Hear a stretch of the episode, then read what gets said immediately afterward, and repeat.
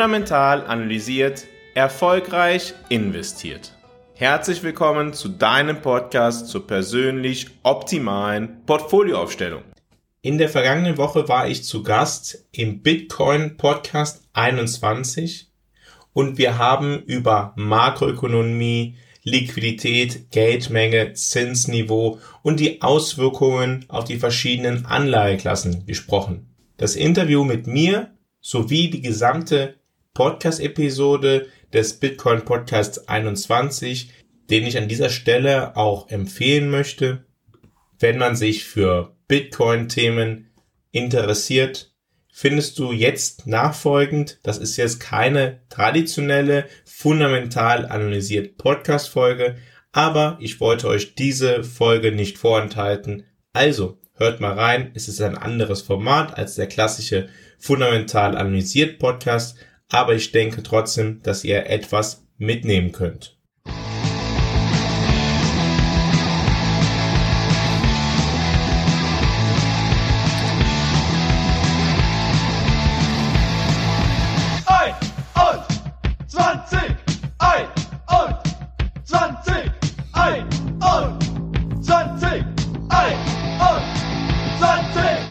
So, willkommen zu 21, dem toximalistischen Infotainment für den bullischen Bitcoiner. Heute die Aufnahme Nummer zwei, nachdem ich es geschafft habe, meinen Laptop nicht an die Steckdose anzustecken. Aber zum Glück waren es nur drei Minuten, die da verloren gingen. ja, ähm, heute sind wir zu dritt und zwar einmal der Diego. Hallo Diego. Hallo, grüß dich. Der Chris. Hallo, zum zweiten Mal. Und äh, ja, Chris, hast du uns die Blockzeit, die alte, passt die noch? Mittlerweile oder? haben wir 794344 und äh, 38.67 Uhr in Moskau. 344. Okay, top. Ähm, wir haben Diego jetzt vorher die Blockzeit erklärt, das müssen wir jetzt nicht mehr tun, jetzt weiß es. so, dann können wir gleich weiterspringen. Ähm, ja, Diego, wir haben dich eingeladen, weil du ähm, ganz, ganz tolle Takes auf Twitter hattest zur Monetary Policy und so weiter. Und das passt ja heute auch perfekt, weil die Fed jetzt gerade äh, verkündet hat, dass die Zinsen nicht steigen werden. Du, du hast ja vorher gesagt, ähm, vielleicht steigen sie Ende des Jahres noch zweimal. Das werden wir sehen. Glaube ich nicht. Und ja, ansonsten glaube ich, könntest du dich vorstellen, weil es ist ja ganz witzig mit dir. Du kennst ja einige Jungs von uns schon. Ja, ich äh, habe das äh, große Glück, dass ich an äh, vor, vor ein paar Wochen schon mal gefragt worden bin, ob ich bei einem Twitter-Space dabei bin. Äh, der Bitcoin Ambassador, von dem ich auch ganz herzlich grüßen äh, soll, äh, hat mich gefragt, ob wir in einem, ja, im Juli mal zusammen einen Twitter-Space machen, ähm, auch zu einem ähnlichen Thema. Und den Moritz Wietersheim, ähm, den habe ich tatsächlich in Panama kennengelernt, wo ich mittlerweile wohne. Und äh, ja, wir haben uns eigentlich an einer, an einer Bar kennengelernt und äh, er hat mir dann erzählt, dass er das Trinkgeld, äh, naja, in Satoshi bezahlt und das fand ich dann doch etwas interessant, äh, was er da so tut. Und dann hat er mir ähm, ja sehr viel geholfen, viel über Bitcoin zu verstehen. Ja, da ging Grüße natürlich raus an Moritz. Ja, die Welt ist wahnsinnig klein. Ja, schon verrückt, ja, was, was da so alles passiert, gell? Du hast mir das vorher erzählt, aber gesagt, es, es gibt, gibt's ja gar nicht, ne? So. Ja, es war ein Riesenzufall. Also es waren, wir waren zu einer Zeit in Panama, wo halt die Welt so ein bisschen stillstand, 2021 im März, und haben uns ähm, ja um die Aufenthaltsgenehmigung dort gekümmert und äh, haben dasselbe zur selben Zeit äh, gemacht und waren in derselben Bar, äh, selben Bar, um Bier zu trinken. Und naja, dann haben wir uns dann auch über Bitcoin unterhalten. Und mittlerweile spricht ja Panama darüber, Bitcoin ähm, auch mit zur Landeswährung zu machen. Okay, ähm, ich dachte, das wäre nur so, ein, so eine Ente, so eine News-Ente. Läuft da wirklich was? Ja, also das, das Parlament hat es tatsächlich beschlossen gehabt, dass verschiedene, also Bitcoin und auch andere äh, Kryptowährungen ähm, als, als auch Zahlungsmittel zulassen möchte, auch als, als Steuerzahlungsmittel. Ähm, der Präsident blockiert und mittlerweile ähm, liegt es beim höchsten Verfassungsgericht, das letztendlich darüber urteilen muss. Aber ja, das Parlament hat es, glaube ich, zweimal oder dreimal äh, beschlossen und der Präsident weigert sich, es sich so es zu unterschreiben. Ähm, genau. Und das dauert, in Panama dauern Dinge manchmal ein bisschen länger und das dauert jetzt auch schon ein bisschen was. Und was ist so deine Erfahrung zu ähm, Panama und Bitcoin oder Kryptowährung da unten? Ist das ein großes Thema?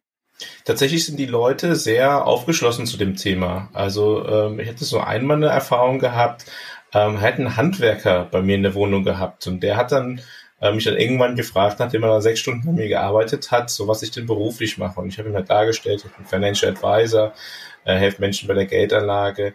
Und äh, da hat er mir gesagt, ja, was ist denn, was ist denn mit Bitcoin? Was halte ich denn davon? Wie funktioniert denn das? Und dann habe ich mir gedacht, wann wäre denn das passiert in Deutschland, dass mich ein, äh, dass mich ein Hand, äh, Handwerker äh, so, so direkt nach, nach Bitcoin gefragt hätte. Und ähm, ja, also die, die insgesamt, ähm, ja, der Moritz macht da auch sehr viel, äh, ähm, ist natürlich äh, auch sehr bestrebt dabei, Banken ähm, ähm, die Vorzüge aufzuzeigen, Zahlungsabwicklung etc. Aber natürlich liegt es in Panama wahrscheinlich auch noch ein bisschen näher, weil Panama ja auch keine eigene Zentralbank hat und Panama ähm, den US-Dollar als äh, Landeswährung ähm, nutzt. Dementsprechend ist wahrscheinlich der, der Schritt nochmal eine Nummer kleiner als für andere Länder. So wie bei El Salvador, das ist ja wahrscheinlich auch ein großes. Ähm genau, genau. Der Unterschied zu El Salvador ist wahrscheinlich, dass Panama jetzt nicht darauf angewiesen ist, dass äh, Menschen Geld in das Land schicken. Also Panama ist ein wohlhabendes Land äh, im Vergleich zu El Salvador. Ähm, aber ja, das ist wahrscheinlich der, der größte Unterschied. Aber es ist natürlich Banken, äh, Panama ist so die Bankenzentrale von Südamerika. Und dementsprechend äh, macht es auf, einer anderen, auf einem anderen Level, ist es halt natürlich interessant äh, für Panama. Kann aber genauso auch ähm, ein Problem darstellen, dass es akzeptiert wird, weil die Banken natürlich auch gewisse Interessen haben können, genau das nicht zu akzeptieren. Okay. Und wie ist so das Leben in Panama? Ist es im Vergleich zu Deutschland, ähm, ist es um einiges billiger oder gar nicht so viel, weil, weil es ja anscheinend ein reicheres Land in Südamerika ist? Das hängt vollkommen davon ab, wo man in Panama wohnt. In Panama Stadt würde ich sagen, sind die Lebenshaltungskosten etwa auf demselben Niveau wie in Deutschland. Das kommt darauf an, es kann sogar auch höher sein. Auf dem Land kann es deutlich günstiger sein. Die Unterschiede zwischen Stadt und Land sind enorm in Panama. Ähm, aber ja, es, liegt halt ein bisschen daran, dass man in Panama selber, man hat als 70 bis 80 Banken, äh, Panama Stadt, also in Panama selber sagt man über die Panama Stadt nur Panama, deshalb sage ich mittlerweile auch nur Panama, wenn ich über Panama Stadt spreche. Aber man hat 70 bis 80 Banken, die multinationalen Unternehmen haben hier Südamerika Hub äh, dort. Ähm, ja, es ist eine gute wirtschaftliche Entwicklung. Der, der Kanal ist direkt dran, der halt sehr, sehr wichtig für Panama ist. Und dementsprechend ähm, sind die Unterschiede zwischen Stadt und Land halt wirklich groß. Ähm, ja. Steuern? Zahlst du welche oder muss man das gar nicht? Ja, das kommt, das kommt drauf an. Ne? also es gibt, es gibt, äh, wenn wir ähm, Steuerfreibeträge sind ähnlich hoch wie in Deutschland. Und das führt dazu, dass wahrscheinlich so 70 bis 80 Prozent der Panam äh, Panameños keine Steuern zahlen, weil sie halt einfach drunter verdienen. Ähm, dann gibt es unter den Höchststeuersatz, liegt, liegt glaube ich bei über 50.000, aber 25 Prozent. Aber was interessant ist, in, in Panama ist, die haben ein territoriales Steuersystem. Das heißt, es stellt halt ähm, Auslandserträge ähm, steuerfrei. Und dementsprechend hängt es natürlich davon ab, wo man sein, sein Geld verdient. Es ist insgesamt ein sehr attraktives Steuersystem. Und für mich als Volkswirt war es immer sehr spannend zu sehen, wie Panama die Dinge organisiert weil natürlich das Problem von Entwicklungsländern immer gewesen ist, die haben viele Arbeitskräfte, aber es fehlt das Kapital. Es gab ja mal, äh, ich weiß gar nicht, welcher Wirtschaftswissenschaftler das gewesen ist, Why uh, Poor Countries Stay Poor. Ähm, ja, es ist, weil Kapital fehlt. Und das Panama hat ein System aufgesetzt, wie Kapital ins Land fließt und das Land entwickelt sich und äh, ist das stärkst wachsende Land seit 30 Jahren in Südamerika und auch für die nächsten Jahre wird vorausgesagt, dass ähm, ja, Panama insgesamt sehr stark wachsen soll. Ähm, also um es mal ins Verhältnis zu setzen, ähm, 1990 ähm, hatte Argentinien dreimal eine dreimal höhere Wirtschaftskraft pro Kopf wie Panama und heute liegt die Wirtschaftskraft Panamas um 30 Prozent höher als die von Argentinien. Ähm, das sind interessante Entwicklungen, ähm, die man da wirklich feststellen kann. Ja, ich weiß jetzt aber jetzt nicht äh, genau, wie viel da jetzt von Panama abhängt und äh, wie viel da Argentinien verbockt hat. Das durchschnittliche Wachstum war bei 4,5 Prozent über die letzten 30 Jahre. Ähm, genau, und bei einer sehr niedrigen Inflation ähm, auch, ähm, wobei das Wachstum jetzt auf realer Basis äh, gerechnet gewesen ist. Ähm, also ja, also Panama hat eine sehr starke Entwicklung genommen. Ähm, ähm, seit nach 1990. Ähm, davor hatte man ja einen Diktator zwischendurch noch und äh, das war dann etwas schwieriger. Aber ähm, seit 1990 äh, ist die Entwicklung wirklich sehr stark und man, man spürt das auch im Land, ähm, dass die Entwicklung, naja, das war so ein bisschen mein Gefühl in Deutschland, äh, also anders als in Deutschland geht es in Panama aus meiner Sicht in die richtige Richtung. okay. Ähm, Gibt es da noch mehr Deutsche, die da auswandern? Ich meine, ich kenne ja jetzt praktisch mit dir schon zwei ja. die jetzt ausgewandert sind. Ja, ja, aber absolut. also es ist, ich habe so das Gefühl, dass die Deutschen, die nach Panama gekommen sind, der, der ein überwiegender Teil in den letzten fünf Jahren gekommen ist. Ähm, also es, ist, es war eine Zeit, wo ich dann in den Café gegangen bin und äh, sehr viele Leute getroffen habe. Einfach zufällig, äh, weil sie dann halt äh, Deutsch gesprochen haben. Ähm, und ja, so habe ich auch den Moritz kennengelernt. Also er stand der Bahn neben mir und hat Deutsch gesprochen. Und äh, das in Panama. Und ähm, ja, so haben wir es dann halt kennengelernt. Und so habe ich auch viele Deutsche kennengelernt insgesamt. Es gibt, glaube ich, einen Deutschen, der seit 30 Jahren dort ist und die anderen sind alle in den letzten fünf Jahren ungefähr nach Panama gekommen, insbesondere 2021, als ja, die Einwanderungsbedingungen nochmal geändert wurden. In Panama die ist mittlerweile sehr restriktiv.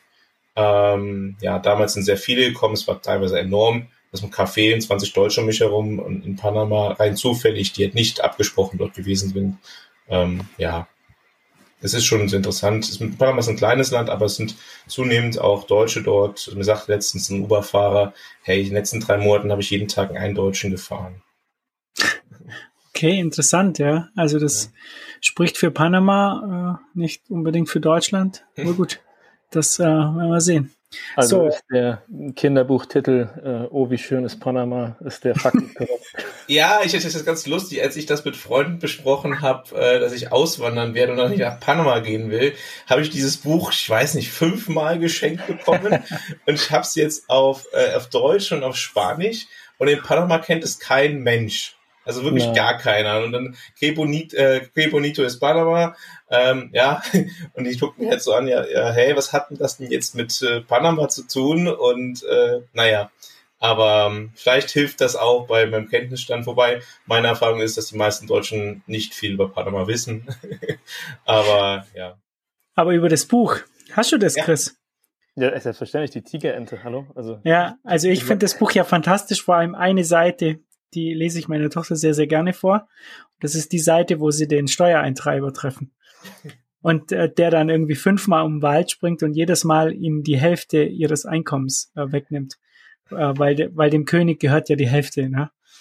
Und, und dann werden sie später noch äh, ausgeraubt, äh, nachts vom Räuber. Ich habe vergessen, wie der heißt. Und äh, dann ist ihr ganzes Geld weg. Ja sehr, sehr ähm, wahrheitsgetreuer Teil im Buch, finde ich. Ja. so, jetzt haben wir jetzt haben wir unseren Rant über Steuern schon durch. Ähm, äh, jetzt habe ich noch ein paar kleine Sachen, bevor wir zu unserem Hauptthema kommen. Ähm, äh, habe ich noch ein paar Kleinigkeiten aufgeschrieben. Und zwar gab es jetzt ein Meetup äh, in Kempten. Äh, die Woche war ich natürlich dabei, hat mich riesig gefreut. Wir waren äh, auf der Neumeier Hütte der höchstgelegenen Hütte Deutschlands, äh, mit der man mit Lightning zahlen kann. Äh, der Leo Mattis war übrigens heute da oben. Der hat mir gerade vorhin ein Bild geschickt. Äh, er ist erst auf den Gründen hoch und dann äh, in die Hütte, um mit Lightning zu zahlen. Hat heute zu. Tut mir leid, Leo. war sehr, sehr enttäuscht. Ähm, und ich habe äh, hier eine kleine, kleine Tonaufnahme von der Hüttenwirtin, die so ein bisschen erzählt, wie das ist, weil sie hat jetzt ein riesengroßes Bitcoin-Schild auch an der Hütte dran. Ich spiele das mal ab. Also ich kassiere gern die Bitcoins, ja, aber die Menschheit lacht einfach noch zu viel darüber. Aber du hast ja jetzt das. Wenn sie dann mein Bitcoin-Schild äh, sehen, dann ist es ja, aber Bitcoin, äh, mit Bitcoin kann man zahlen, aber ja. mit Karte nicht, sag ich, nee. Alles richtig gemacht. Alles richtig gemacht, würde ich sagen, ja. Ja. Finde ich auch. Also äh, Jana, ich, ich, ich, darf dir, ich darf dir sagen, also bei mir, ich habe einen Monitor, einen 22 Zoll Monitor und da läuft die ganze Zeit Accepted Bitcoin und mit Eis und so weiter. Und ich kann dir sagen, herzlichen Glückwunsch zu diesem Schild. Ja, die Leute, die das erkennen und sehen, damit kannst du spielerisch umgehen und du machst das super, ja. Und wenn die sagen keine Karte, aber dafür Bitcoin, dann kannst du wunderbar sagen, wir nehmen entweder nur Bargeld oder halt eben digitales Bargeld. Ende aus. Ja, manche lassen sich auch beraten. Dann sitzt du da und erzählst denen Gott was von dem Bitcoin und wie das funktioniert und wo sie es kaufen können und führst da Beratungsgespräche auf der Hütte durch. Und dann gehen sie heim und dann denkst du dir auch, ja, okay, mal schauen, was passiert aber. Ja, mal schauen, was passiert. Das war auf jeden Fall Diana, äh, eine der beiden Mädels, die die Hütte da oben betreiben. Und ähm, wie gesagt, ihr könnt damit Bitcoin zahlen, ist glaube ich 1200 Meter hoch die Hütte. Das heißt, äh, wird wahrscheinlich die höchste Lightning Bezahlstelle Deutschlands sein. Österreich, Schweiz, weiß ich jetzt nicht. Und äh, ja, wie gesagt, aber geht nicht am Mittwoch, da hat die Hütte zu. Anscheinend. Grüße gehen raus an Leo. War super netter, super nettes Meetup. Ähm, ja, und jetzt gab's noch eine andere Veranstaltung kürzlich, also nicht äh, Prag, Chris. Ich habe noch eine andere hier. Ähm, das wäre auch eine Option für dich gewesen, die Republika in Berlin. Ah. Ja, also äh, sehr interessantes, äh, sehr interessante Konferenz. Ähm, ich glaube, das läuft unter dem Satz äh, die seltsame Obsession der Deutschen mit ihrem Stuhlgang. Es wäre eher so, ich glaube, das Thema waren Gender-Toiletten, aber sie nannten es Cash. Weiß nicht genau, was das damit zu tun hat. Aber es scheint, diese Republika scheint sich so zu dem Spitzentreffen für progressive Linke in Deutschland gemausert zu haben. Ähm, die Teilnahme äh, die Teilnehmer sind eher so kapitalismuskritisch unterwegs, aber man braucht schon mal 270 Euro für das, glaube ich, das billigste Ticket.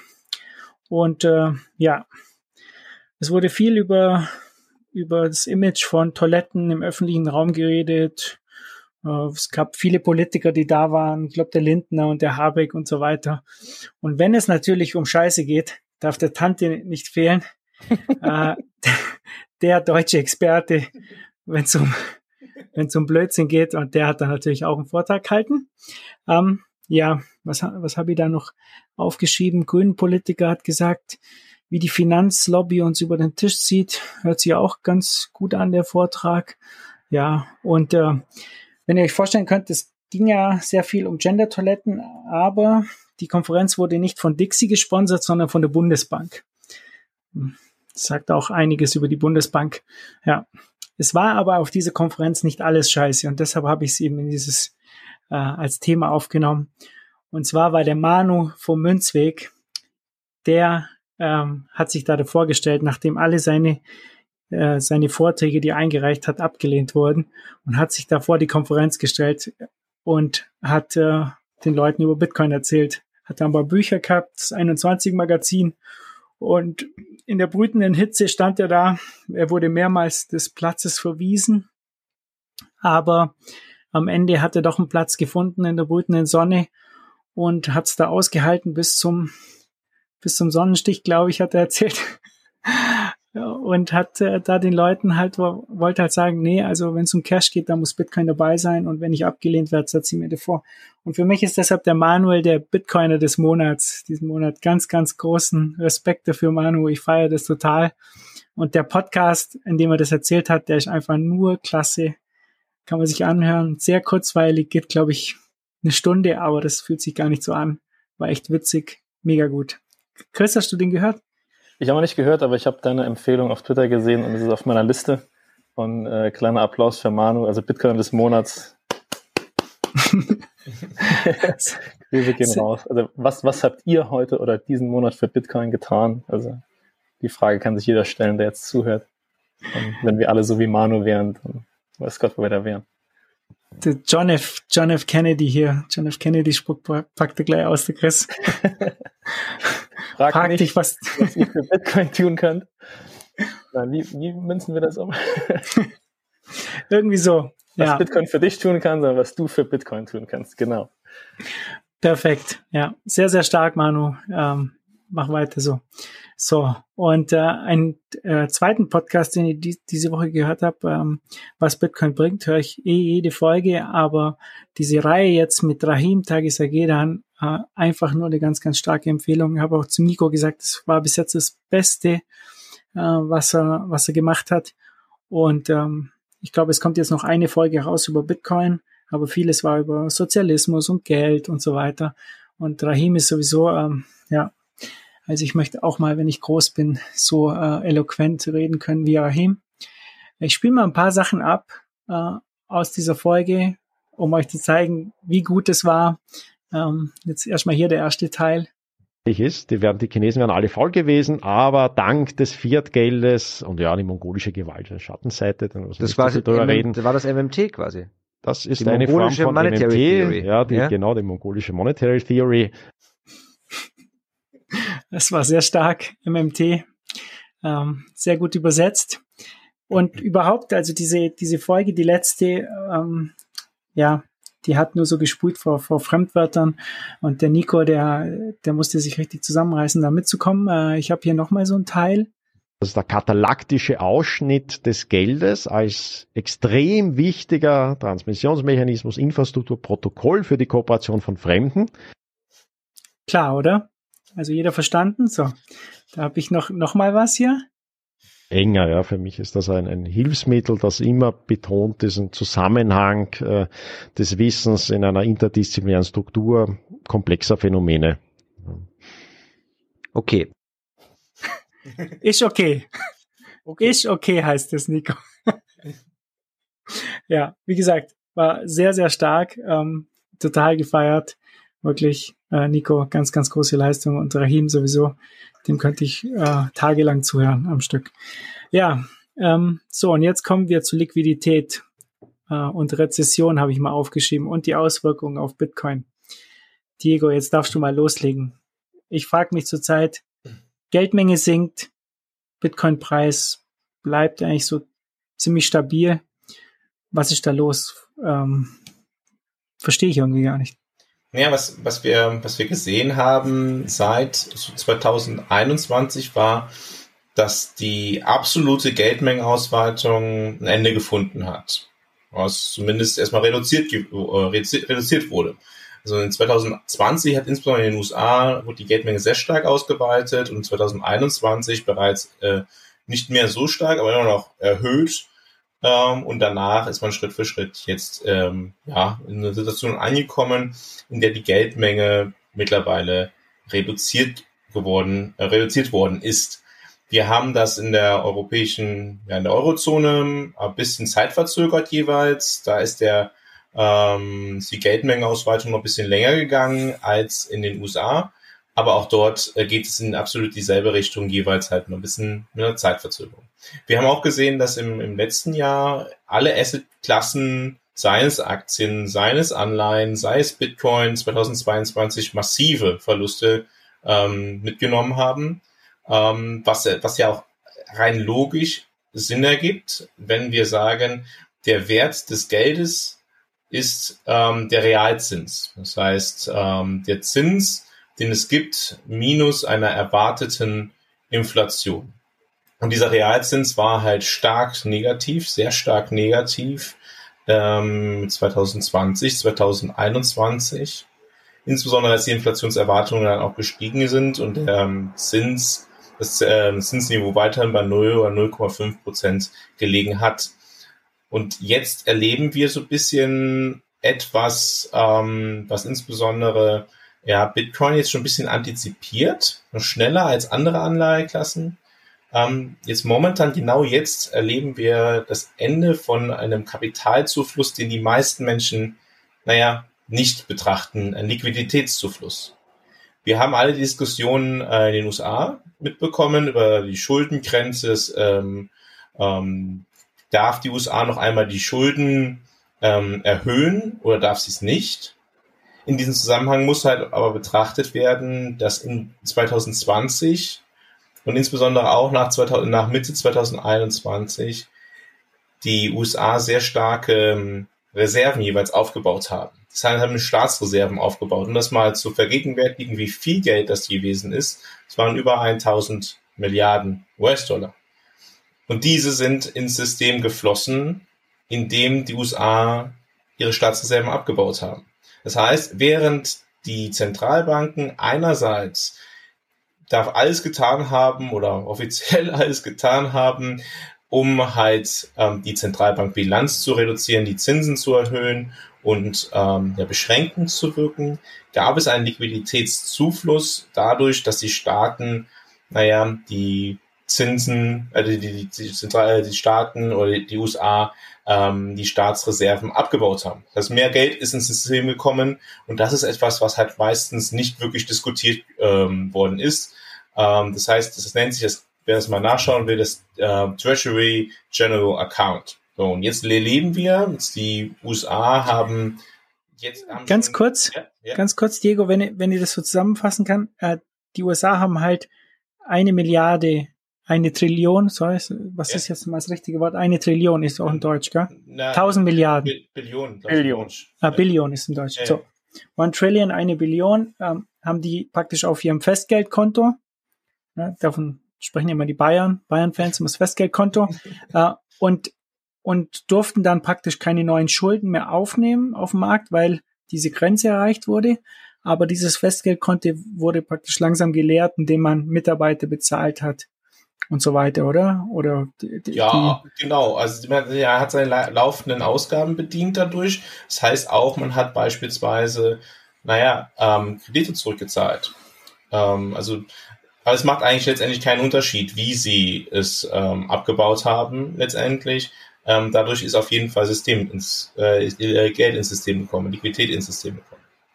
Und gleichzeitig haben sie auch keine neuen Schulden aufgenommen. Das heißt, sie haben kein Geld aus dem System rausgenommen und das sie, sie Festgeldkonto haben, gefüllt.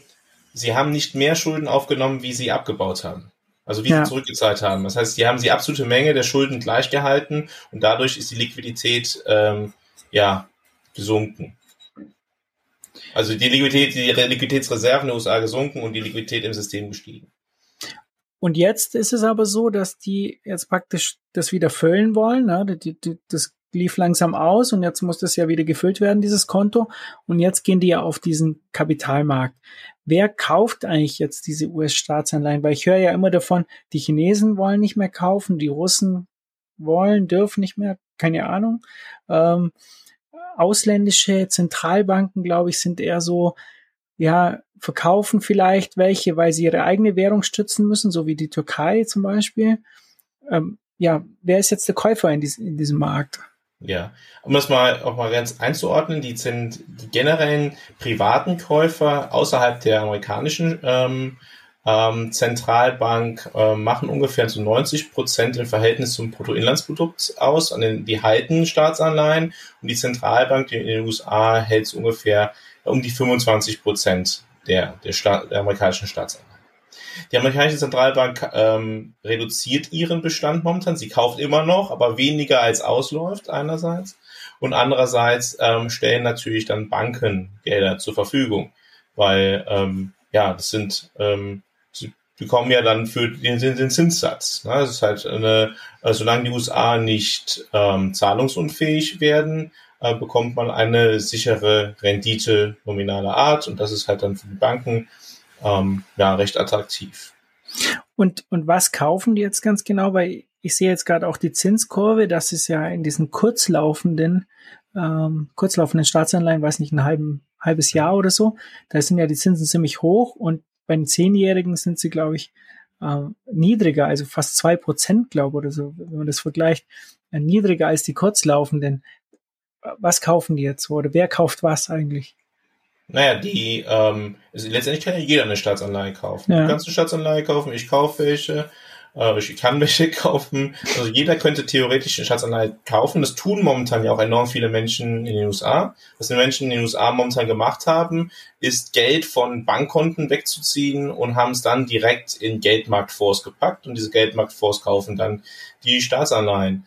Ähm, genau, also dadurch äh, ähm, wird einmal eine Staatsanleihe gekauft, aber natürlich ähm, finden die, kaufen die Banken halt auch Staatsanleihen, insbesondere durch die Bankenregulierung, die halt Staatsanleihen ähm, besser darstellt in der, in der Bilanz. Ähm, ähm, es ist halt für, für Banken besser, Staatsanleihen zu haben. Ich meine, es hat genau die Probleme ausgelöst, die wir dieses Jahr gesehen haben bereits, aber für Banken ist es insgesamt ähm, ja aufgrund der Regulierung ähm, positiv. Ansonsten größter Kaufer von Staatsanleihen sind typischerweise auch Versicherungen ähm, die halt nicht besonders groß, hohes Risiko eingehen können, dürfen oder wollen. Ähm, genau, es kann auch, auch Rent, äh, es kann Rentenfonds können, können es sein, ähm, Pensionsversicherungen, Ähm, also es gibt verschiedene Akteure und weiterhin auch äh, natürlich Zentralbanken auf der Welt, die Währungsreserven halten, auch wenn jetzt einige Zentralbanken begonnen haben, die Bestände abzubauen. China, hast du, glaube ich, genannt, in Japan ähm, ist es auch passiert, um die japanischen Yen zu stützen. Genau, aber insgesamt gehören natürlich ähm, Zentralbanken auf der Welt auch noch zu Käufern, weil US-Dollar weiterhin benötigt wird. Ja, also es scheint ja recht attraktiv zu sein zurzeit, weil die Zinsen sind ja hoch, aber trotzdem ist ja der Aktienmarkt gleichzeitig ja auch ziemlich hoch. Ich glaube, der, der DAX, der ist ja in der Nähe des Allzeithochs. Ja. Ich dachte ja eigentlich immer, wenn die Zinsen hochgehen, dann entscheiden sich die Menschen, Aktien zu verkaufen und dann in diesen Bondmarkt sozusagen zu gehen. Ähm, jetzt sehe ich das irgendwie, irgendwie beides läuft verstehe ich noch nicht so ganz.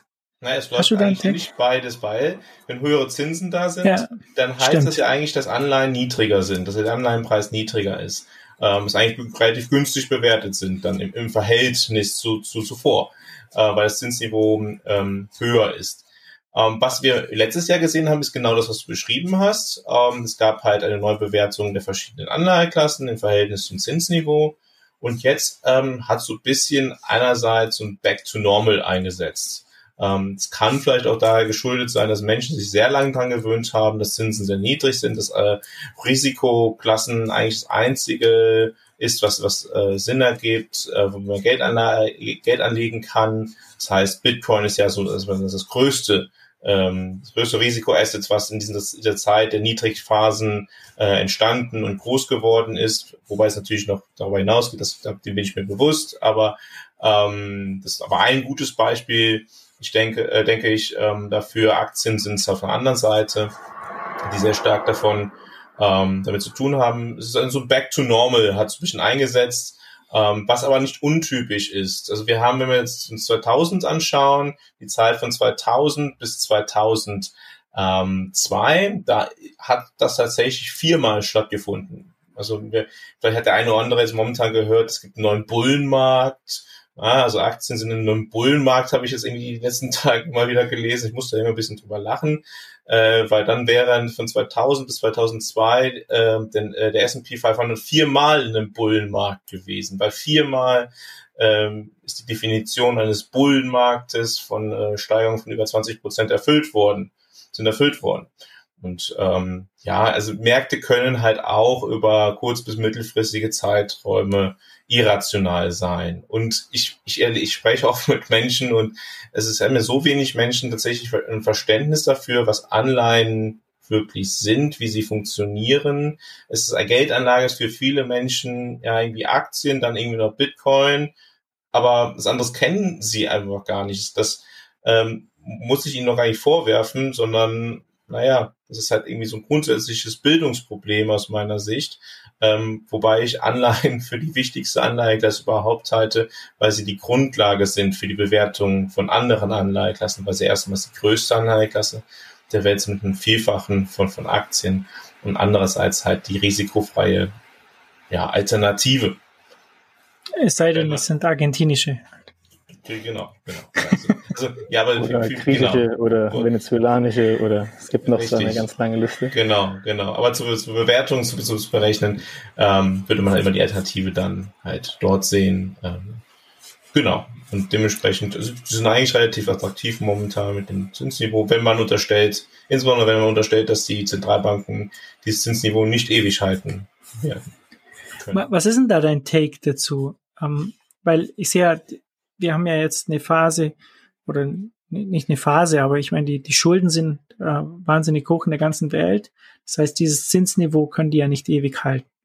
Und gleichzeitig habe ich das Gefühl, ähm, Rezession steht irgendwie äh, im Raum, weil klar, äh, die, die Banken sind ja jetzt auch restriktiv, was Kreditvergabe angeht. Und wir hatten ja diese Geldmengenausweitung zu Covid. Ja, und jetzt äh, geht's wieder runter was ist so diese, diese Gemengelage? Was glaubst du, wo geht's dahin? Ja, es ist aus meiner Sicht so total krass, was die letzten drei Jahre passiert ist. Also die, die Covid-Zeit war äh, total wahnsinnig aus meiner Sicht, äh, was da passiert ist, was die Zentralbanken gemacht haben. Und jetzt geht's halt in die andere Richtung, um das einfach mal darzustellen. Wir haben in den letzten drei Jahren erlebt, die höchste Geldmengenausweitung überhaupt und jetzt die erste Geldmengenreduzierung seit der großen Depression. Das heißt, äh, das hat es ähm, ja zuletzt vor dem äh, Zweiten Weltkrieg irgendwann mal gegeben, vor fast 100 Jahren. Und die letzten 150 Jahren, wenn wir auf die USA schauen, hat jede Geldmengenreduzierung war verknüpft de facto mit einer Depression. Das heißt nicht mit einer Rezession, sondern wirklich mit großen wirtschaftlichen Problemen. Und das, was jetzt passiert, passiert auf dem, sagen wir, dem Rücken von einem hohen Schuldenstand. Und je höher der Schuldenstand ist, desto höher wirken ja ähm, eine, wirkt ja eine Geldmengenreduzierung und wirken hohe Zinsen, hohe Realzinsen. Die Veränderung der Hebel ist einmal noch ein viel höherer, als er es in den 70er Jahren gewesen ist, weil der Schuldenstand der, der, der Welt viel höher ist und dementsprechend ähm, ist das für mich, ähm, ja, man hat vollkommen vergessen, ähm, was eigentlich die Basis von, den, von dem Auf, von der Aufgabe einer Zentralbank ist. Ähm, Milton Friedman ähm, ist ja der, der bekannteste, der gesagt hat, ähm, naja, es ist immer die, die Menge an Geld, die da entscheidend ist. Äh, wurde ja in den letzten 20 Jahren immer gesagt, ähm, es wäre ja ver veraltet und das, ähm, das stimmt ja alles nicht mehr und wir könnten ja Geld drucken. Äh, MMT wurde ja vorhin schon thematisiert. Ähm, und meine, das war ja das beste, das beste Beispiel, dass es halt nicht stimmt was wir jetzt gesehen haben in den letzten anderthalb Jahren. Das ist ja relativ eindeutig, kann man das nachvollziehen, was die Inflationsentwicklung, die dann eigentlich. Sorry, sorry, da muss ich aber einhaken. Also wir sind uns ja einig, dass Russland da jetzt der Schuld war. da sind wir uns ja jetzt, also Chris, ja. oder? Putin. Der, der Klimawandel, Russland. ähm, also Morris Höfgen hat da ganz klare Worte gefunden, finde ich. Also wir, wir wollen hier auch mal die andere Seite der Medaille präsentieren. Wir sind ja ein offen, fairer Podcast. Ich, ich, ich glaube, ich glaub, ich glaub, dass das stimmt gar nicht. Ich glaube, es waren gierige Unternehmen. Also die ja, wollen, gierige hohe, die wollen genau. eigentlich nur hohe Profite machen und äh, dadurch entsteht Inflation. Das habe ich jetzt zuletzt gelernt. Ähm, das, sollten, das sollte jetzt nicht zu kurz kommen. Ja, das war auch ein sehr, sehr guter Take. Also die machen ja die. Markt, genau. Der freie Markt. ja, also es sind schon viele, viele Erklärungsmuster, die das äh, ja alles sehr gut abdecken. Ich denke mal, das ist auch ein ganz, ganz guter Take äh, mit den 70ern, weil ich glaube, Paul Walker hat ja damals, wie hoch sind die Zinsen damals gegangen? Auf 20 Prozent oder so? Ich glaube, in den 80ern. 20. Das war ja. ganz wichtig, wenn wir das vergleichen, festzustellen, dass, dass die Basis von 0 auf 5 viel krasser ist als von 10 auf 20 weil halt der, der Leverage halt so, so unheimlich erweitert worden ist zuvor. Und ähm, dementsprechend ist es, es, es, es nennt ähm, die Konvexität, das ist ein bisschen technisch, das zu beschreiben, aber das, das wirkt dazu, äh, wirkt, äh, führt dazu, dass Anleihenkurse noch viel stärker fallen bei einem sehr niedrigen Zinsniveau insgesamt. Das heißt, die, die Wirkung jeweils noch, also man eine, insgesamt eine höhere Wirkung hat. Und ähm, das sind auch Dinge, die aus meiner Sicht überhaupt nicht reflektiert werden vom Zentralbankhandeln, was da eigentlich passiert. Also das Problem ist ja nicht die Zinserhöhung jetzt, sondern dass man halt einfach über 20 Jahre oder 15 Jahre gesagt hat, wir machen jetzt mehr oder weniger Nullzinsen, ähm, 1% Nullzinsen. Ähm, das ist ja eigentlich das Problem und das ist, wir werden jetzt die Folgewirkungen spüren in den nächsten anderthalb Jahren. Ja, ich bin auch gespannt, weil wir hatten ja wirklich diese lange Phase, die zehn Jahre sozusagen äh, niedrige Zinsen und ich, ich habe mal gelesen, äh, gibt Menschen äh, Geld für für vier Prozent und sie machen dumme Dinge, gibt es ihnen für null Prozent und sie machen ganz ganz krasse Sachen damit. Und klar, der Leverage hat sich dann erhöht, dann kam noch Corona. Äh, ich glaube, die die Dollar ist um 40 Prozent ausgeweitet worden und jetzt wird er halt zurückgefahren. Was ich mich halt jetzt in dieser ganzen kurzen Zeit frage, ähm, ob das jetzt sozusagen wirklich ähm, schlimm ist, dass der zurückgefahren wird, weil in der kurzen Zeit, du bläst die Geldmenge schnell auf und dann nimmst ein bisschen was weg, ob, ob das jetzt dann wirklich ähm, so entscheidend ist. Ne? Weißt du, was ich meine? Also du, ja, ich, ich verstehe absolut das Argument, aber eigentlich ich habe sogar die gegenteilige Meinung. So stärker es vorher aufgebaut ist, desto schlimmer ist eigentlich die Reduzierung, weil halt der die Basis nochmal viel größer ist und dementsprechend äh, die, die Anpassung deshalb nochmal viel, viel, viel, viel, viel, viel größer wird. Das heißt, ich verstehe mal das Argument, dass gesagt wird, ja, die Geldmenge insgesamt, ähm, die, die ist ja, ist ja hoch, ist weiter noch höher als 2020, verstehe das vollkommen, aber es kommt immer auf die Veränderungsrate an. weil Volkswirtschaften, das ganze System ist nicht darauf angelegt, auf schrumpfende Preise, auf, äh, auf schrumpfende äh, Gewinne. Das System ist nicht darauf angelegt. Insbesondere nicht bei einem Zinsniveau, wenn du es auf, auf 5% hast. Um es mal ein kleines Beispiel zu bringen. Ein Unternehmen, die meisten werden wahrscheinlich von den Zombie-Unternehmen gehört haben, ja, die mit, mit, mit 3% noch profitabel sind, bei einem Zinsniveau von 1% und dann überleben sie halt irgendwie. Naja, die überleben bei 5% nicht mehr, werden ausradiert.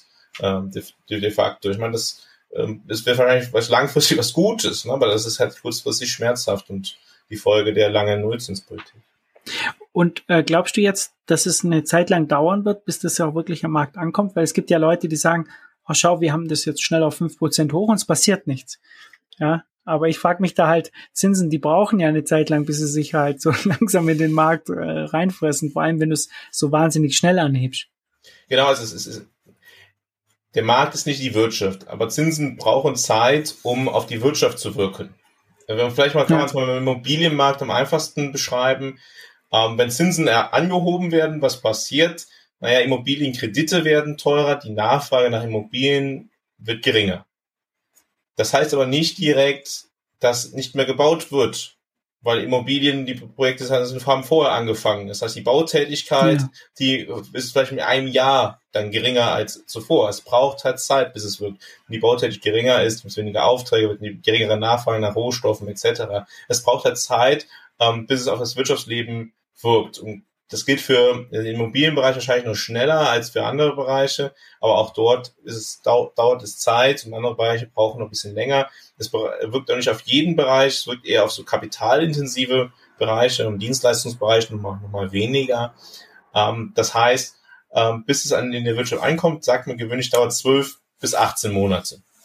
Und das ist eigentlich die Zeit, wo es dann halt tatsächlich kritisch wird. Und das ist ja super interessant, wenn man sich die Aussagen der Zentralbanken durchliest die dann sagen, ja, wir erwarten vielleicht am Ende des Jahres schon eine Inflation, aber wir erhöhen jetzt trotzdem die Zinsen. Und sie wissen selber, dass die Zinsen mit Verzögerung wirken. Das heißt, dass es im März passiert beispielsweise. Das heißt, die Zentralbank erwartet, dass es gegebenenfalls zu einer Rezession kommt und hört trotzdem die Zinsen, will trotzdem noch die, das, das wirtschaftliche Wachstum weiter beschränken. Das heißt, in der Rezession ist eigentlich das Ziel. Also ich kann gar nichts anderes als ähm, zu diesem Schluss kommen, wenn ich sowas, wenn ich sowas lese. Ähm, Soft Landing, meinst du? Ja, also die Kommunikation ist ein anderes. Aber ähm, ich meine, es ist auch in der, in der Vergangenheit hat es das immer wieder gegeben, dass Zinsen erhöht worden sind ähm, und der Markt dann halt noch nicht reagiert hat und dann irgendwann gab es halt dann, naja, Angst, Panik, Krise, was auch immer. Irgendwas geht zu Bruch weil halt Leverage ähm, dazu führt, dass es irgendwann zu Bruch geht. Also fast jede Krise ist letztendlich zurückzuführen oder kann man begründen mit vorherigen äh, Veränderungen im Zinsniveau.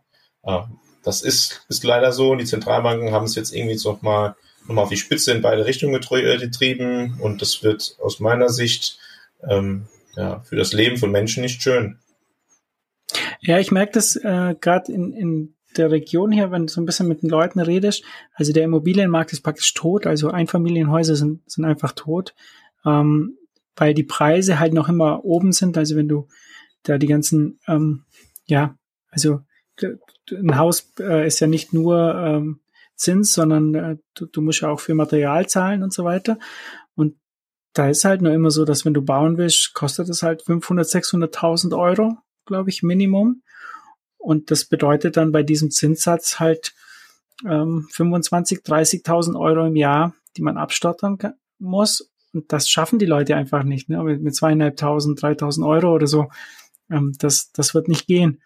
Und deshalb ist die Bautätigkeit halt komplett tot. Äh, die Neubaugebiete hier habe ich mal angeschaut. Eines, äh, 40 Baugebiete, 35 wurden zurückgegeben, die anderen fünf, keine Ahnung, vielleicht warten die noch ein bisschen. Ja. Ähm, also es, und das braucht natürlich seine Zeit, bis es in der Wirtschaft ankommt. Ähm, die, ich habe, was habe ich letztens gelesen? Wie viel ist die Finanzierung zurückgegangen? Glaube ich, irgendwas zwischen 50 und 60 Prozent. Also ähm, das ist auf jeden Fall, da dauert es noch ein bisschen. Ich glaube, dann kommt die Rezession Ende des Jahres, schätze ich mal. Oder die, die richtige, wir sind ja schon in der Rezession, oder? Technisch ja, das, gewesen. Naja, die, Deutschland ist zumindest in der Rezession. Das hat aus meiner Sicht nochmal spezifisch deutsche Gründe. äh, und ist noch nicht mal. Putin, Alter, also verwechselt schon wieder Deutschland mit Putin, Chris. Was machen wir da? ja, ja. Es ist, es ist, also in Deutschland ist glaube ich, sehr spezifisch deutsch. Ähm, aber andere, also der, der Konjunkturzyklus sagt eigentlich noch nicht, kann, kommt, kann eigentlich noch nicht zum Ergebnis kommen, dass der verantwortlich ist für, für die deutschen Probleme, sondern das kommt erst noch, weil halt in die, in die, die EZB hat die Zinsen erhöht, man hat es erstmal so im Juli um einen geringen, geringen Prozentpunkt, ähm, 0,2 oder 0,5, ich habe es gerade nicht im Kopf. Und dann die ersten größeren Zinserhöhungen kamen im Herbst und die Rezession begann aber in Deutschland im Oktober. Das heißt, ja. ähm, das, das passt noch nicht ganz zusammen. Ähm, dafür ist die EZB jetzt noch nicht verantwortlich. Ähm, das ist spezifisch deutsch, aber das kommt eigentlich noch on top. Und das wird dann halt in den nächsten Monaten kommen. Wahrscheinlich in der Eurozone ein bisschen verzögert, wie in den USA, weil halt Zinserhöhungen ein bisschen später gekommen sind. Aber ja, also insbesondere Deutschland ist vielleicht nochmal speziell betroffen, weil es halt vom globalen Welthandel abhängt und da gibt es auch so vorlaufende Indikatoren wie die Entwicklung von Südkorea, halt auch ein Land, was halt sehr stark ähm, vom Welthandel abhängig ist, wo dann Importe und Exporte schon stark einbrechen ähm, und es eigentlich so ein vorlaufender Indikator für die Weltwirtschaft ist. Es gibt da sehr viele Dinge, die darauf hindeuten, dass das, naja, dann in den nächsten Monaten beginnt. Es gibt auch manche, die sagen, die Rezession in den USA hat schon begonnen. Wir werden es halt erst später merken. Ist auch ganz interessant, wenn man sich Daten anschaut in der Vergangenheit. Die wurden dann oftmals rückgängig, also äh, rückgängig äh, korrigiert. Das heißt, die, waren, die Situation war dann doch schon schlechter. Man hat es aber erstmal ein bisschen später herausgefunden, dass die Situation eigentlich schon deutlich schlechter gewesen ist. Was mich halt so wundert an der ganzen Situation, um das jetzt zu sehen, wenn ich so manche Leute folge, wie zum Beispiel Stan Druckenmiller, ja, ein, ein, Typ, der irgendwie über 20 Jahre jedes Jahr 30 bis 50 Prozent äh, gemacht hat und fast immer den Markt geschlagen hat. Ne? Wenn der sich dann da hinsetzt und sagt halt, das ist absolut verrückt, was hier passiert und ich kann das gar nicht vergleichen mit, also sowas Verrücktes habe ich noch nie in meinem Leben erlebt. Ne? Ja. Und dann sehe ich auf der anderen Seite Politiker, die sagen, äh, wir, wir sehen ein Wirtschaftswunder. Keine Ahnung, von welchem Wunder die da reden. Und ähm, da, dann denke ich mir, okay, ähm, sind die jetzt so out of touch mit der Realität? Ähm, was ist da dein Take dazu? Ich, also bei, bei Politikern, ich meine, ich war ja früher mal ein bisschen politisch aktiv, habe ich tatsächlich weitestgehend den Eindruck, dass eine wirtschaftliche Kompetenz einfach nicht vorhanden ist. Also insbesondere in Deutschland und Europa muss mich kann ich eigentlich zu einem anderen Ergebnis kommen. Oder ähm, man ist ideologisch so klar verortet, dass es einfach irrelevant ist. Ähm, dass andere Dinge einfach wichtiger sind. Ähm, also anders kann ich mir das gar nicht erklären. Ähm, in den USA ist, glaube ich, das Verständnis noch deutlich, deutlich höher von dem, was da passiert. Es gab ja vor der letzten Zinserhöhung durch die FED, ähm, jetzt nicht, also nicht die Entscheidung heute, sondern im letzten Monat, äh, auch linke Politiker, die ja schon gesagt haben, hey, liebe Fett, bitte mal nicht machen.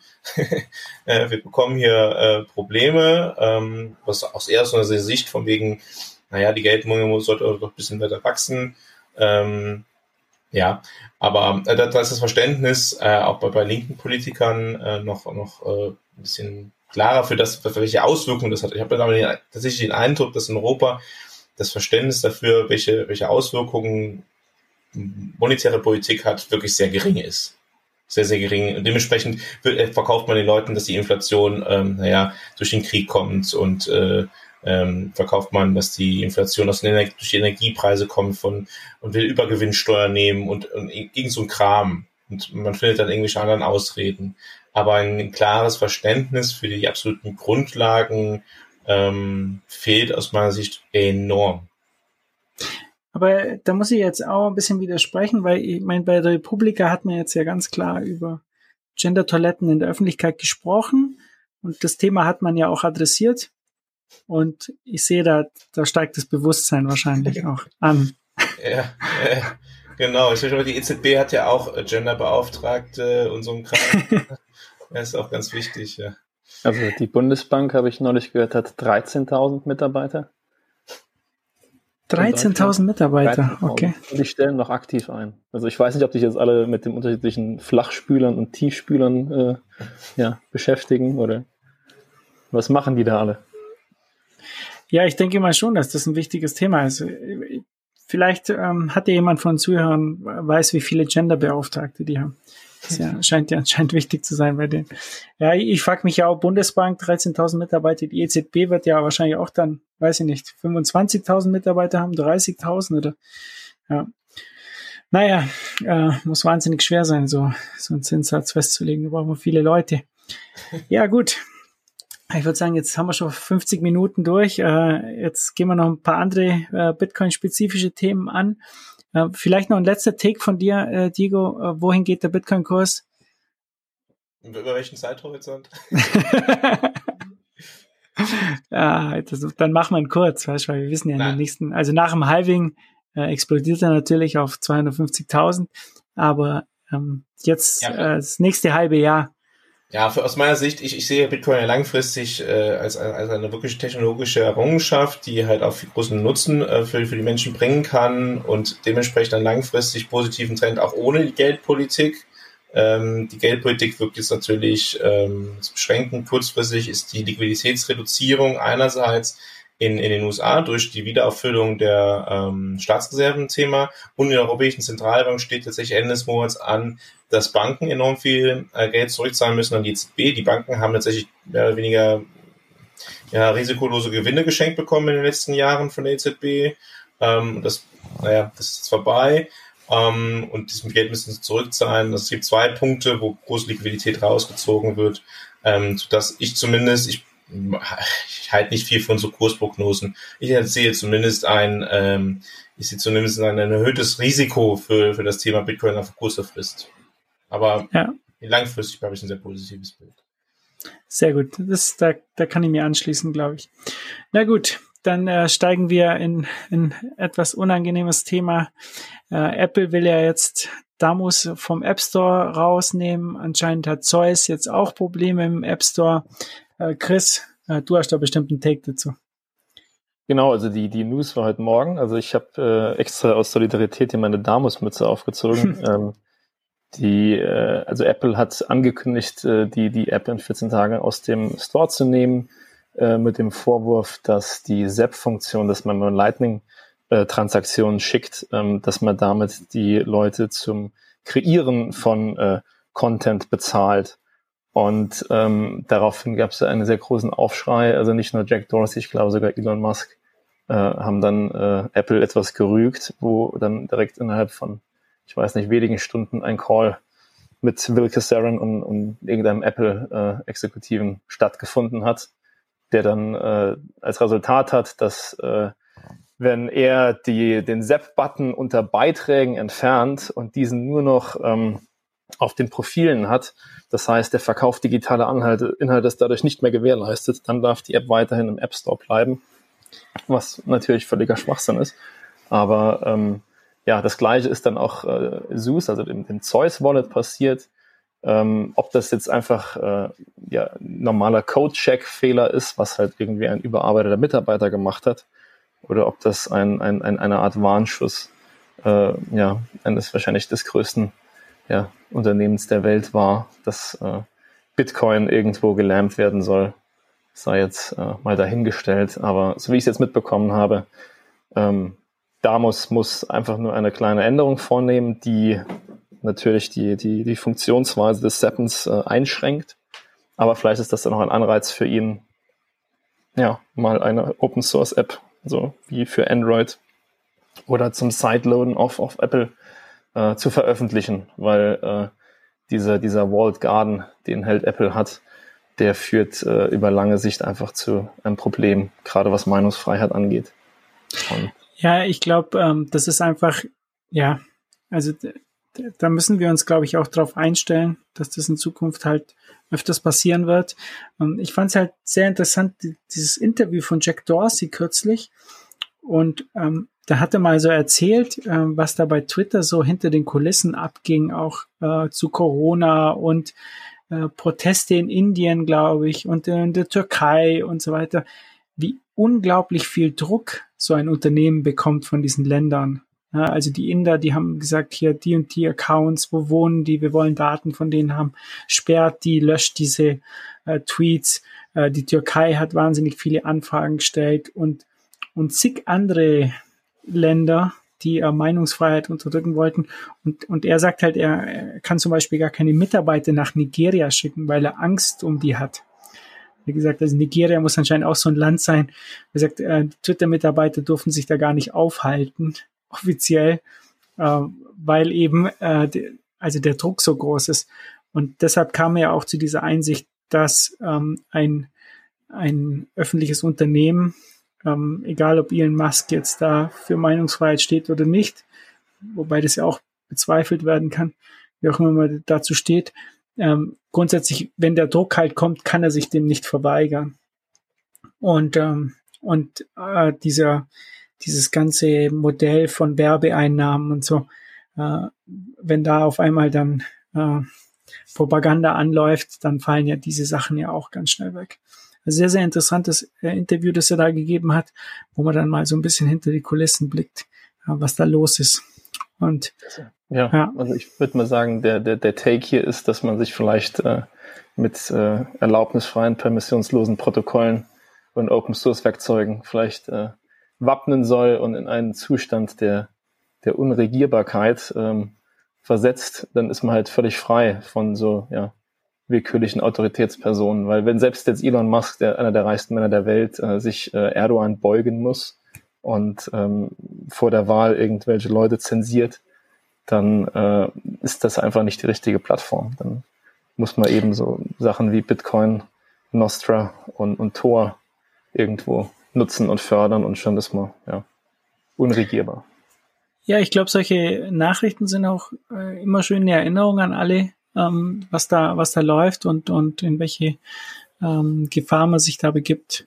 Ja, wie gesagt, also äh, ich Ihr könnt ja auch noch immer Noster nutzen, so wie ich das halt meistens tue hier am, am Rechner. Ja, über Browser ist eh eigentlich viel cooler, finde ich. Äh, mit ähm, schön mit Albi und so. Also von daher alles gut. Ja, wenn wir schon gerade bei Noster sind, äh, PlebRap, ein PlebRap-Bot äh, gibt's jetzt auch auf Noster. Danke an den äh, Quilly und äh, ein paar andere waren, glaube ich, da beteiligt, sehe ich da gerade. Du bitte Fail, Quilly und Frank.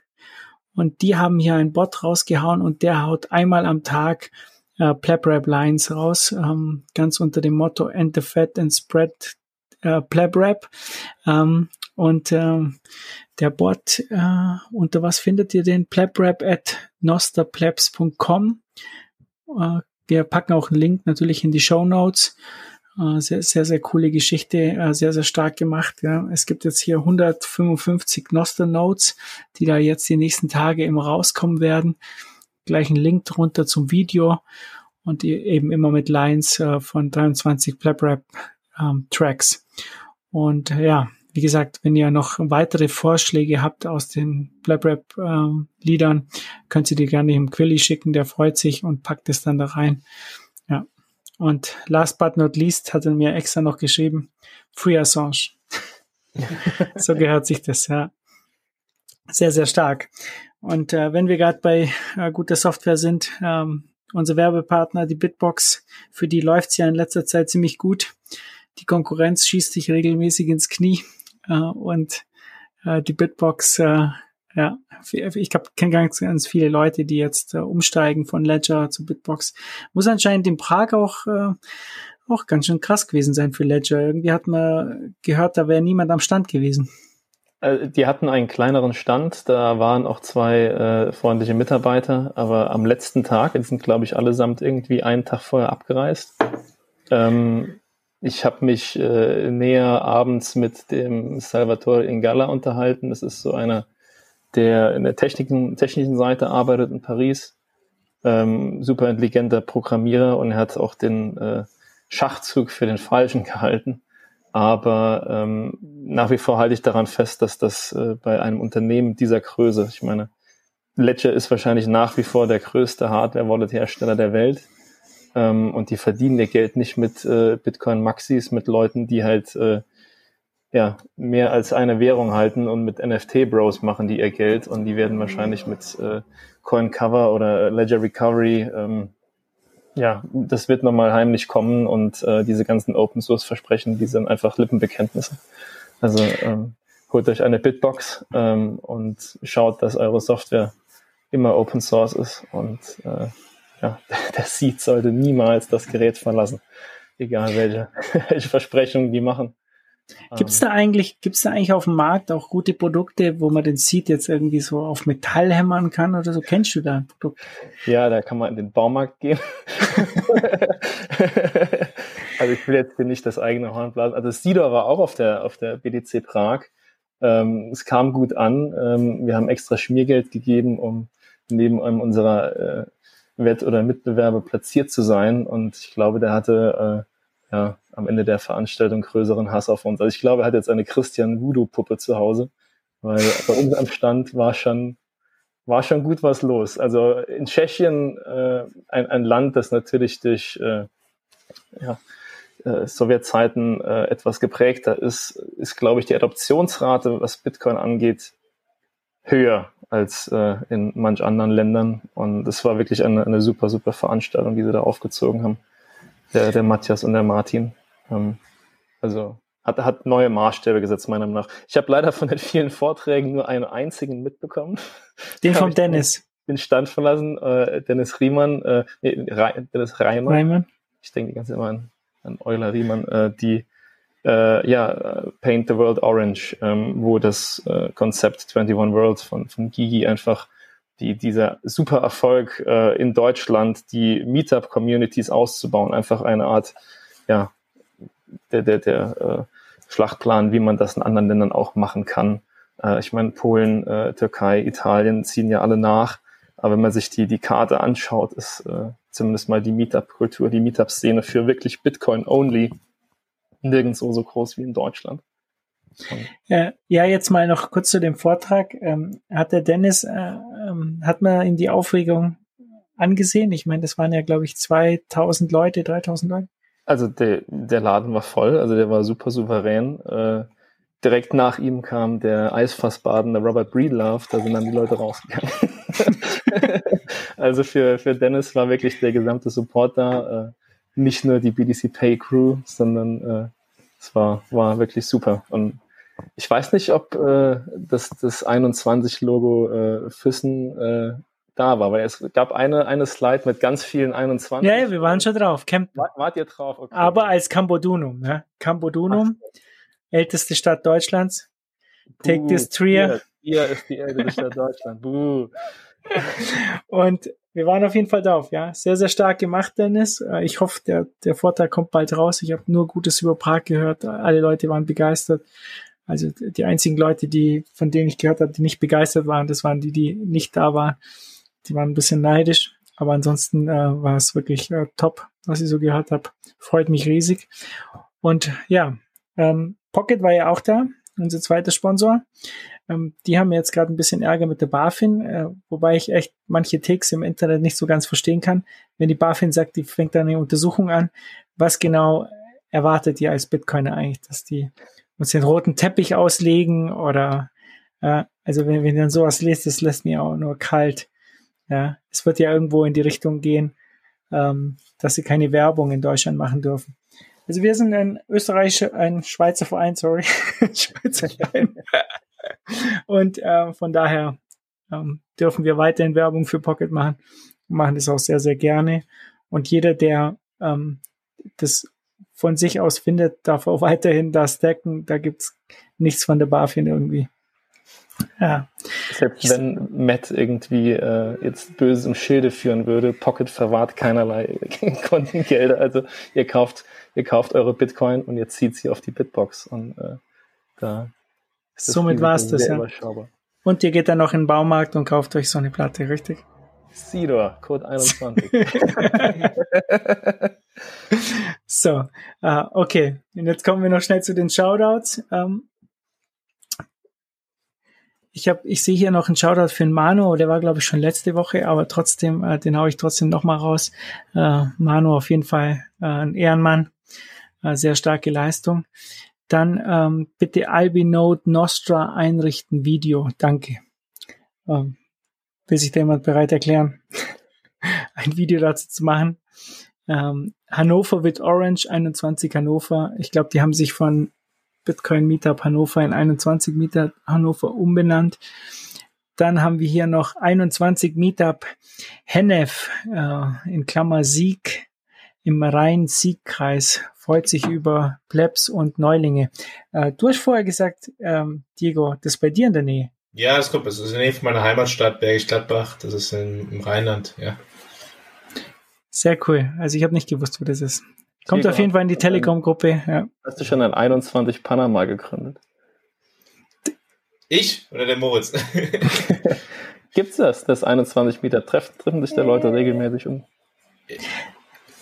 Ich, ich weiß es nicht, um ehrlich zu sein. Müssten den Moritz fragen. Der Moritz hat mal was gesagt und der war, also vor einem Jahr oder so, da war ihm das irgendwie noch zu heiß oder er hatte irgendwie Angst, dass irgendwelche Leute kommen und ausrauben oder so. Glaube Also, ja, sicher. also hörst du das, Moritz? Panama ist sicher. Also wann Panama Meetup? Ja. Zu 21 Panama. Meetup. Moritz und Diego, fangt an.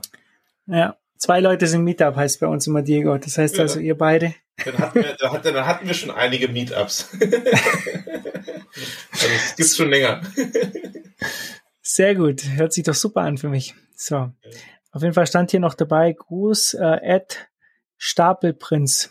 Ja, Grüße gehen raus. Und äh, das nächste ist zweites Pforzheimer 21 Bitcoin Only äh, Stammtisch am 21.06. um 19 Uhr im Lenas kommt in die Telegram-Gruppe Steuern sind Raub. Sehr, sehr schön. Freut mich mal wieder. Ähm, ja, wie gesagt, ich habe heute schon wieder was gesehen zu den Pforzheimern. Die haben sich auch wieder ein eigenes T-Shirt machen lassen. Äh, vor 21 Pforzheim Meetup oder so. Also absolut verrückt. Absolut verrückt, was da läuft. Ja. So, und dann habe ich hier noch was aufgeschrieben. Der Fab hat für Coinfinity ein paar Flyer machen lassen. Äh, und die gibt's zum Downloaden bei Coinfinity. Ähm, da steht alles Mögliche dabei. Was ist Bitcoin? Warum ist Bitcoin viel besser, wie ihr denkt und so weiter. Und äh, die könnt ihr runterladen, äh, drucken, editieren, whatever. Könnt ihr machen, was auch immer mit dem Zeug. Und es wird auch äh, in nächster Zeit eine Community-Sektion äh, geben, Community-Content, wo Leute dann ähm, ihre Sachen hochladen können, zum Beispiel der Helper oder so, der dann äh, Sachen da hochpackt, ähm, wo ihr dann einfach davon profitieren könnt. Ja, der Fab macht es halt schon sehr stark. Shoutout an Helper, hat ein richtig tolles Video gemacht. Warum ist Bitcoin wichtig? Auf YouTube. ich habe so viele tolle Kommentare gesehen, ich habe es noch nicht gesehen. Ich muss es mir anschauen, ja. So, äh, dann haben wir hier noch Wallet of Satoshi hat jetzt ein neues Update. Jetzt kann man endlich sein, ähm, seine Adresse ändern. Ähm, ich habe mir auf jeden Fall Trump at wallet, äh, ah. wallet of Satoshi.com genommen. Ich habe Greta at wallet, nein. also, ja. Hast du eine Lightning Wallet, äh, Diego? Ja, der, tatsächlich, der Moritz hat's mir eingerichtet in Panama damals, als ich, weil ich hatte mir einen Freund, hat gesagt, das Problem mit Bitcoin wäre doch, dass es doch so lange dauert, um es äh, zu transferieren. Und dann hat der Moritz mir gesagt, hör mal, dann hat zu deinem Freund sagen, dass er einen großen Schwachsinn erzählt hat. Wir machen das jetzt direkt.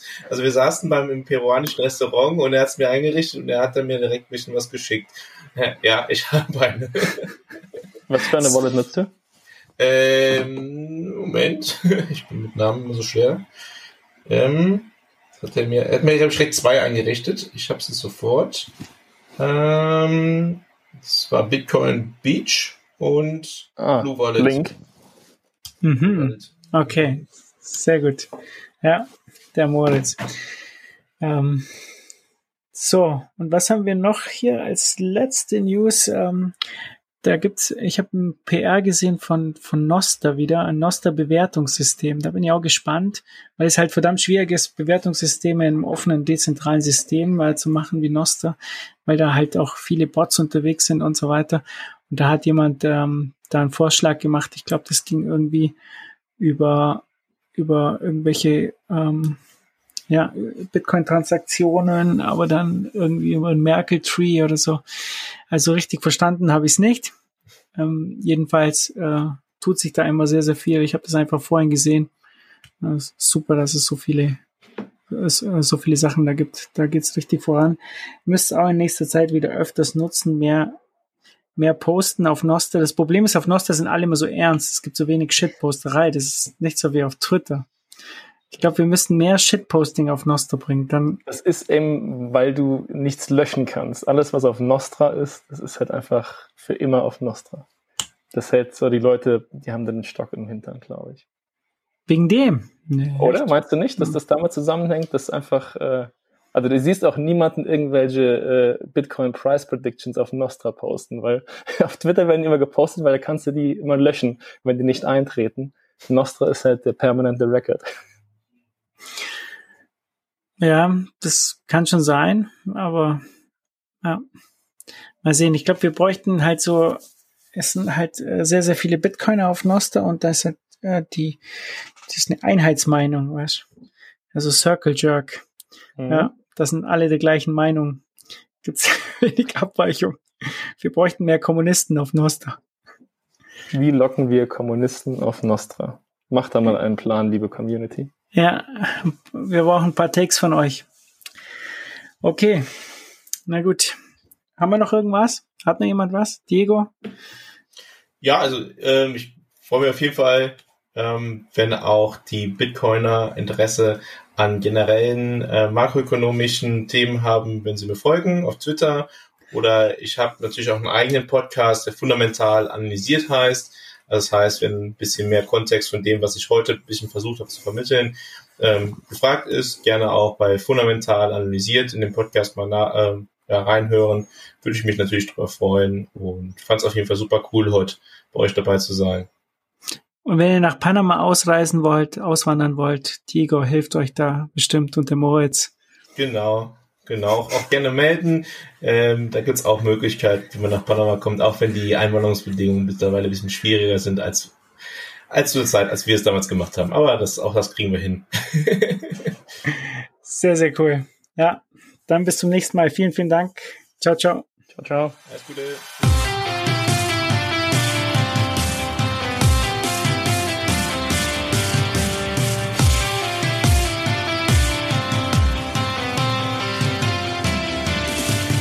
Es war letztens in der EZB, Christine Lagarde, oh je, oh je. An unsere Kaufkraft denkt sie nie, denn sie glaubt an MMT. 1971 ging es los, der nächste Schock war riesengroß. Das Geld war plötzlich nicht mehr knapp, temporär ging's nur bergab. Stecken,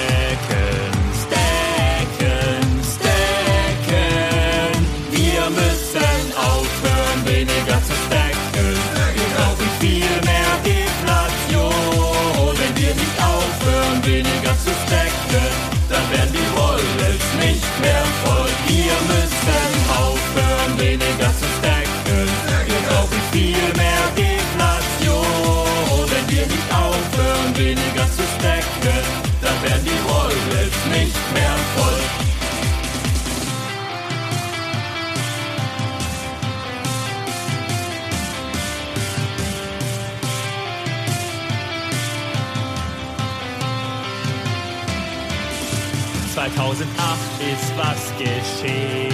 Das hat die Welt noch nie gesehen. Bitcoin ist knapp und dezentral. Fiat Geld mir scheißegal. Oh Deflation, oh Deflation. Du bist mein Freund, das weiß ich schon. Auch Satoshi hat geschrieben, du sollst deinen Lambo